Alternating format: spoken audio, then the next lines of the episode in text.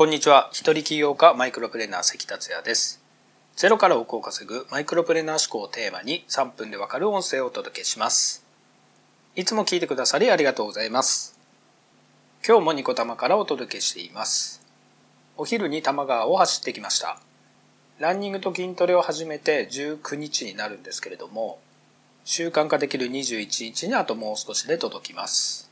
21日、3週間続ければ習慣化すると言われてますけど、やはりその期間の間はめんどくさいなとか、今日はやめたいなとか、心の葛藤があるんですよね。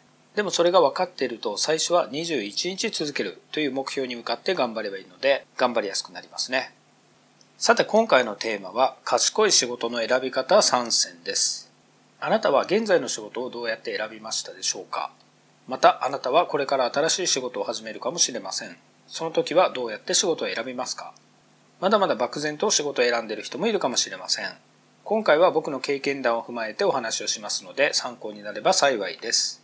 仕事の選択は難しいことだと思います。人生が左右する重要なことだからです。もちろん仕事が人生の全てではないです。でも仕事の内容や成果が人生の成功に大きく影響することは確かです。僕は今までにいろんな仕事をしてきました。事業としても複数やってきましたが、フリーターの頃はいろいろと転々としてまして、実に50以上の仕事をやってきました。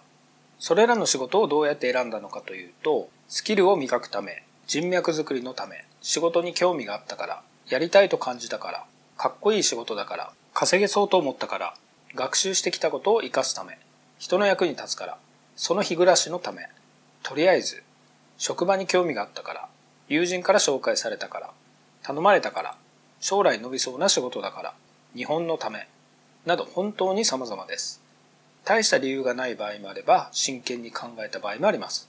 そういう経験を経て、まだまだですが、夢を実現した今の自分があります。これらの経験から失敗しない賢い仕事選びで分かったポイントが一つあります。それは仕事選びは短期的に見て選ぶと失敗するということです。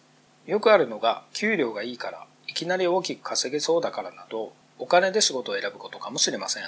もちろん今よりも収入が良くなる情報にアンテナを張ったりアイデアを生み出すのは大丈夫です。ただお金だけで見ると失敗するという話です。成功は中長期的な視野は不可欠です。そこで中長期的に成功する仕事を目指す場合に次の3点をチェックしてみてください。その仕事を通して1、あなたの夢、ミッションステートメントが叶うのか。2、ワクワクするか。3、あなたもお客さんも一生幸せになれるかの3つです。冒頭に仕事の選択はとても難しいと言いました。それはこの3点を踏まえて仕事を選択しても100%成功につながるわけではないからです。ただ、この3点を外さなければ成功の確率は高まると信じています。あなたの仕事選びの参考にしていただければ嬉しいです。それでは今回は以上です。最後までお聴きいただきありがとうございました。それではまた明日お会いしましょう。